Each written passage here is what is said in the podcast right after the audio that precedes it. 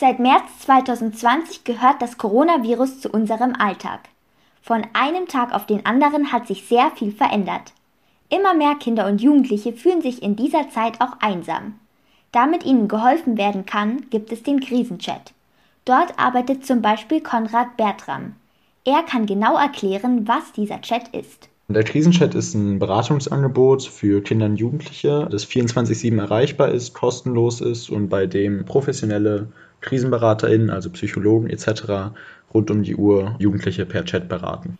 Der Krisenchat wurde wegen Corona ins Leben gerufen. Konrad arbeitet dort zwar nicht als Berater, weiß aber, mit welchen Problemen sich Kinder und Jugendliche an den Chat wenden. Also die Palette an Problemen ist total breit. Da ist eigentlich alles dabei, aber wir sehen, dass die Themen, die am häufigsten abgebildet sind, dann schon sowas wie depressive Gedanken sind, also sehr, sehr starke Traurigkeit. Und genau deswegen ist der Krisenchat so wichtig. Er bietet eine Möglichkeit, sich direkt und kostenlos an ausgebildete BeraterInnen zu wenden.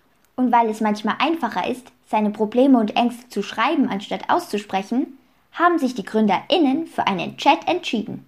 Denn laut Konrad ist eine Sache entscheidend, wenn wir uns ängstlich oder alleine fühlen. Das Wichtigste ist eigentlich, dass man seine Probleme teilt und mit anderen darüber redet, dass man halt nicht alleine ist mit dem Problem, weil oft merkt man auch gerade im Gespräch, dass es eigentlich halb so wild ist, dass es auch anderen schlecht geht. Und ganz wichtig ist halt, dass man quasi sich jemandem öffnet. Und so kann die Corona-Zeit auch etwas einfacher und vielleicht sorgenfreier werden.